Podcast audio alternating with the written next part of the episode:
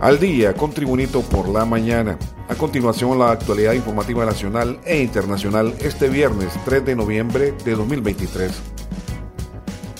Altos funcionarios del gobierno de los Estados Unidos mostraron su preocupación por la forma en que se eligió al fiscal general interino Joel Zelaya y al adjunto Mario Morazán. Advierten que la decisión tomada por una minoría del Congreso Nacional de elegir fiscales interinos socava aún más la confianza en las instituciones hondureñas. En su cuenta X, el subsecretario de Estado para Asuntos del Hemisferio Occidental de Estados Unidos, Brian Nichols, posteó el siguiente mensaje. La decisión tomada hoy por una minoría del Congreso de Honduras de elegir a un nuevo fiscal general y fiscal adjunto socava aún más la confianza en las instituciones del país. Nichols agregó que hacemos un llamado a todos los hondureños a evitar la violencia y buscar consenso en elección del fiscal general y adjunto con los 86 votos requeridos.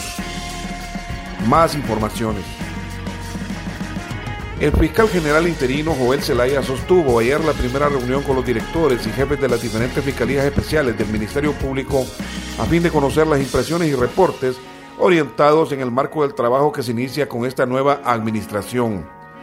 Al mismo tiempo, Zelaya les pidió a los jefes y directores un informe detallado sobre los casos que están listos para ser presentados ante los tribunales de justicia. El portavoz del Ministerio Público, Yuri Mora, explicó que se le presentarán los casos que están siendo investigados para tomar la decisión, cuáles son los que se presentarán en los próximos días con los requerimientos fiscales que están casi listos. Continuamos con las informaciones. El fiscal general adjunto interino Mario Alexis Morazán conversó con la tribuna acerca del nuevo reto profesional que asume con valentía y sin temor alguno que será llevar las riendas administrativas, así como de persecución penal en el Ministerio Público junto con su homólogo, el fiscal general interino Joel Zelaya. Morazán señaló que su nombramiento es interino y que junto al fiscal Joel Zelaya vienen a ejercer la titularidad del Ministerio Público por mientras las fuerzas políticas pueden ponerse de acuerdo y conjuntar los 86 votos para poder elegir en propiedad al fiscal general y el adjunto. Más informaciones con Tribunito por la mañana. La Secretaría de Gestión de Riesgos y Contingencias Nacionales COPECO informó el pronóstico del clima en Honduras para hoy viernes 3 de noviembre de 2023. Clima en Honduras. Masa de aire frío produce condiciones nubosas, viento acelerado, oleaje alterado en el Caribe, disminución de la temperatura y precipitaciones de moderadas a fuertes en el norte, noroccidente e insular. En el sur lluvias moderadas por humedad del Océano Pacífico. Copeco deja en alerta roja al municipio de Alianza en el departamento sureño de Valle a raíz del desbordamiento del río Huascorán e inundaciones en el sector de la costa de los Amates. Los departamentos de Islas de la Bahía, Colón, Atlántida, Cortés, Santa Bárbara, gracias a Dios, El Paraíso, Francisco Morazán, La Paz, Comayagua, Choluteca y parte de Valle, estos dos últimos descendidos a nivel de alertamiento permanecerán en amarilla por un periodo de 24 horas a partir del jueves 2 de noviembre, desde las 6 de la tarde. Mientras tanto, los departamentos de Copán, Ocotepeque, Lempira e Intibucá continúan en alerta verde. Más informaciones. Una menor de 14 años murió ahogada este jueves tras ser arrastrada por la corriente de la quebrada San Bartolo en Cofradía Cortés, zona norte de Honduras. Se trata de Kenzie Daney Ayala, de 14 años de edad, residente en la colonia Lisando Paz, quien perdió la vida cuando intentaba cruzar la quebrada cuando regresaba de clases. Los miembros del cuerpo de bomberos recibieron el llamado y llegaron a la zona logrando el rescate del cuerpo de la menor. Más informaciones.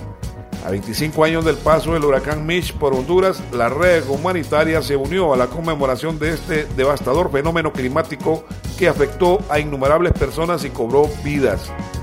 Recordamos con profundo respeto a todas las personas afectadas y a aquellas que perdieron la vida en medio de esta inmensa crisis, señaló la red humanitaria.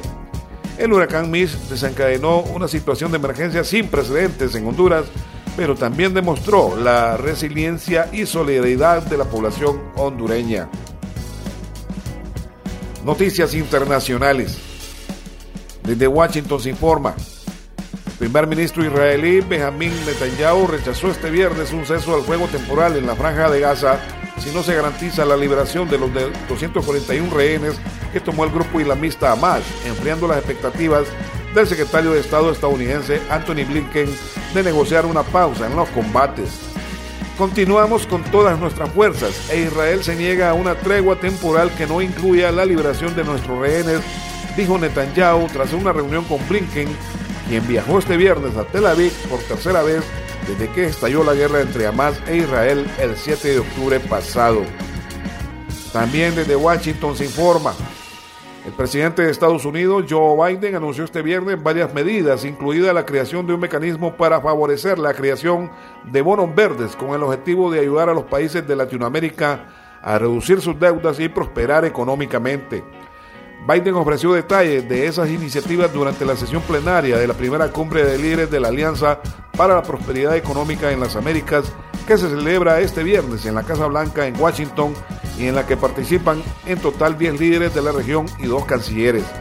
Frente a decenas de cámaras de televisión, el presidente de Estados Unidos Joe Biden dio el discurso inaugural de la cumbre enfatizando la importancia de potenciar el crecimiento de la clase media en toda la región un enfoque que es central para su política económica en Estados Unidos y que usa también para su política exterior.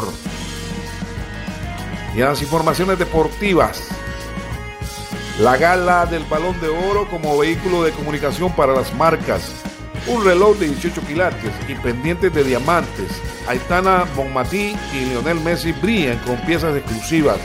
Las firmas de lujo visten a los mejores del mundo en la alfombra roja de París futbolistas fuertes y sofisticados a la vez. Aitana Bonmati, reciente campeona del mundo con la selección española de fútbol, y Lionel Messi, campeón del mundo con Argentina, ganaron el pasado lunes el premio a mejor jugador y jugadora de fútbol, el balón de oro de la temporada 2022-2023. Como cada temporada, las marcas apuestan por estos perfiles para mostrar sus creaciones exclusivas. Esta vez la firma italiana Versace puso el foco en la de San Pérez de Rives, mientras que Luis Vuitton apostó por el argentino Messi. También en los deportes, la Liga Deportiva Alajuelense con el volante hondureño Alexander López como titular avanzó a la final de la Copa Centroamericana 2023 tras derrotar al Herediano 5-4 en penales después de un empate 2-2 en el partido de vuelta de las semifinales celebrado en el Estadio Alejandro Morera Soto de Alajuela, Costa Rica.